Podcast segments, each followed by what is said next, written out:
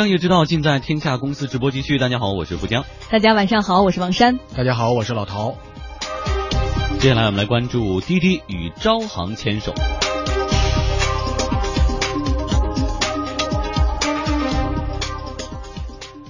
昨天，滴滴总裁柳青病后首次复出，一袭白色职业装的柳青看起来精神气色都很好啊。在资本市场上长袖善舞的柳青复出，少不了要拉来新的伙伴。滴滴和招行昨天宣布，未来呢，双方将在资本、绑卡支付、金融服务和市场营销等多方面展开全方位的合作。同时呢，招商银行还将作为战略投资者投资滴滴。对于这次招行花了多少钱入股滴滴，柳青称不便公布，但真的是称得上战略投资的重量级。一位滴滴公关人员接受记者采访时表示，除了资本层面，滴滴跟招行还有多个层面都可以进行合作。这个合作主要是一个是有资本层面的，第二个是说我们可能会呃一起就是发售一个联名的卡，联名卡，另外还有那个分期购车，嗯，还有目前已经有的话是说可以到招行的线下网点，嗯，我们想要注册滴滴快车和专车的朋友就可以去招行的线下网点办理一个快速的嗯注册的流程。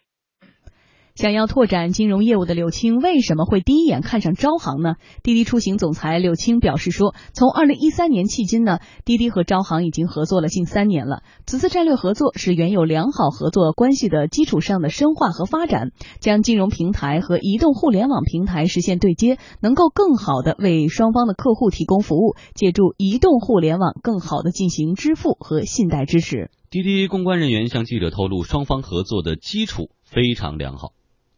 嗯，可就车主可以通过那个分期去购车，嗯，通过交行提供的一些服务吧。不过这个的话，我们目前还没有上线的。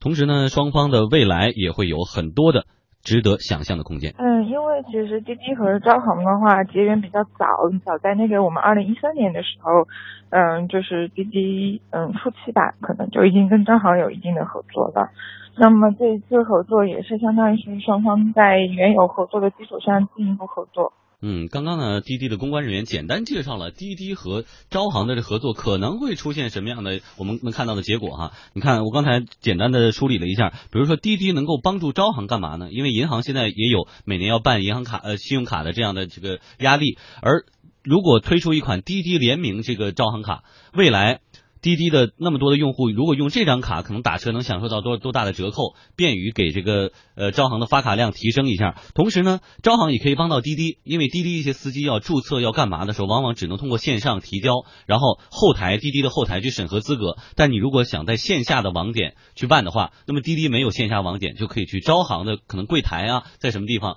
就可以作为滴滴的一个线下的网点的布局。对，实际上我觉得这种合作的空间是非常大的，除了跟车有关的东西。就像刚才这个公安人员说，比如说，呃，司机要加入到这个滴滴里面来，那么他需要买车，他需要贷款，那他就可以通过这个滴滴平台向招行进行贷款。那这个我觉得这是最显而易见的。其实，在出行方面有很多需要可以可以用到金融的。你比如说，我我现在要租车，我们知道现在他有租车业务，那么租车我的这个我可以用滴滴的啊，我可以用招行的这种这种相对来说的这个资金来进行注册，因为租车我们知道它需要有押金，需要有，假如说违章啊，信用抵押，然后有基本的押金，又防防止你要出现违章，那么它有许多的这种资资金的这种压力。那如果你要跟招行合作，那么许多的这个资金的往来就可以通过招行来进行。那这样一来，其实就给招招行带来了一个比较大的一个业务量。那同样的，我觉得招行也可以通过跟滴滴的合作，为滴滴带来更多金融方面的服务。这种服务呢，就在出行的各个方面都可以提供。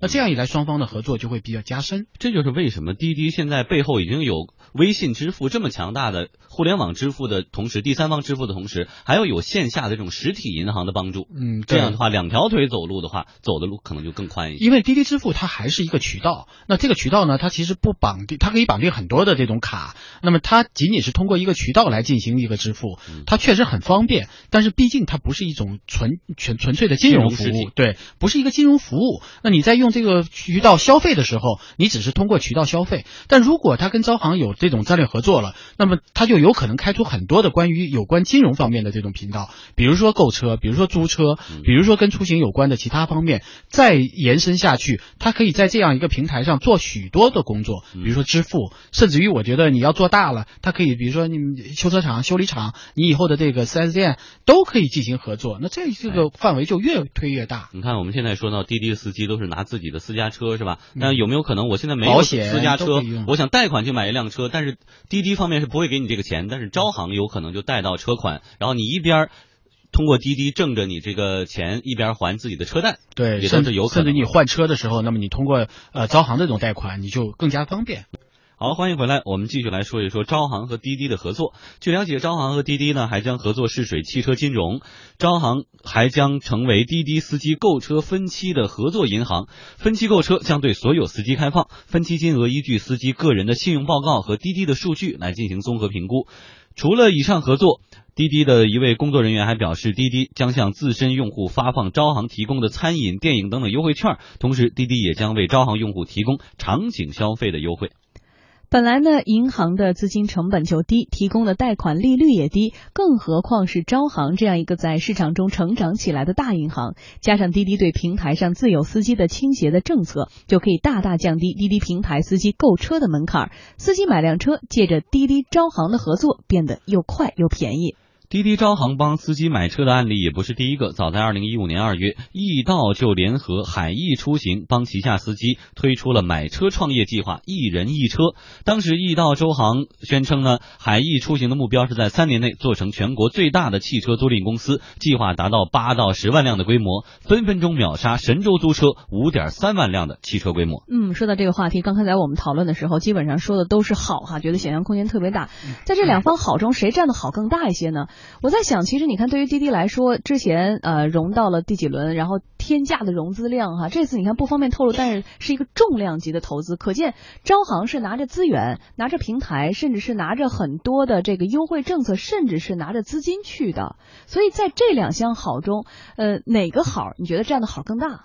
是人气儿还是钱气儿？我我觉得就是人是第一位的。我觉得现在对很多的这种金融企业来说，有了用户，这个才是最重要的。因为你有了用户，你才能把你的所有的资源变现，否则的话，你拿的这些钱你很难带出去。当然了，我觉得对于两者来说是双赢，肯定是巨大的双赢。一边是有巨大的这个用户群，另外一方面有巨大的一个金融市场提供做比较大的这个后台背景。那这样的一种结合呢，就使得这双方之间的这种合作有了很大的想象空间。所以我觉得这次合作还是确实是比较重要。对于无论是对于滴滴来说，还是对于招行来说，应该说对他们的业务都是一个比较上台阶的事儿。他滴滴给他带来的这种，我们现在说是汽车，以后除了汽车之外，现在说仅仅是什么电影票啊这种，这都是非常小的了。小打小闹。对，小打小闹了。如果有这么大的这种呃体量的这种用户群，那他比如说在上面做，哪怕做 P to P 金融都有可能，甚至于说我在这儿做理财产品。我就可以出很多的理财产品，再或者说，我们知道支付宝有这种基金平台的可能性。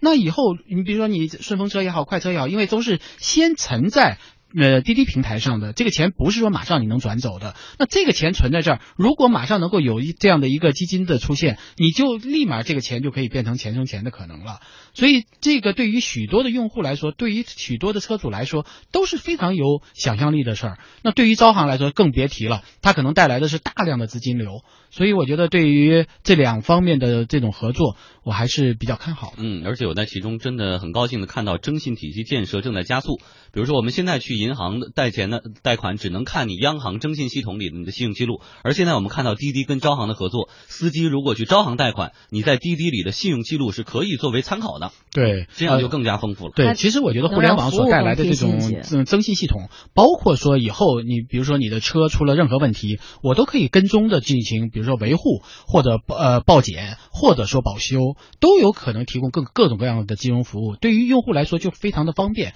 所以这方面的这种合做，我觉得就是对于嗯滴滴来说是一个可以开阔更多渠道的一种方式。嗯，好，谢谢老陶。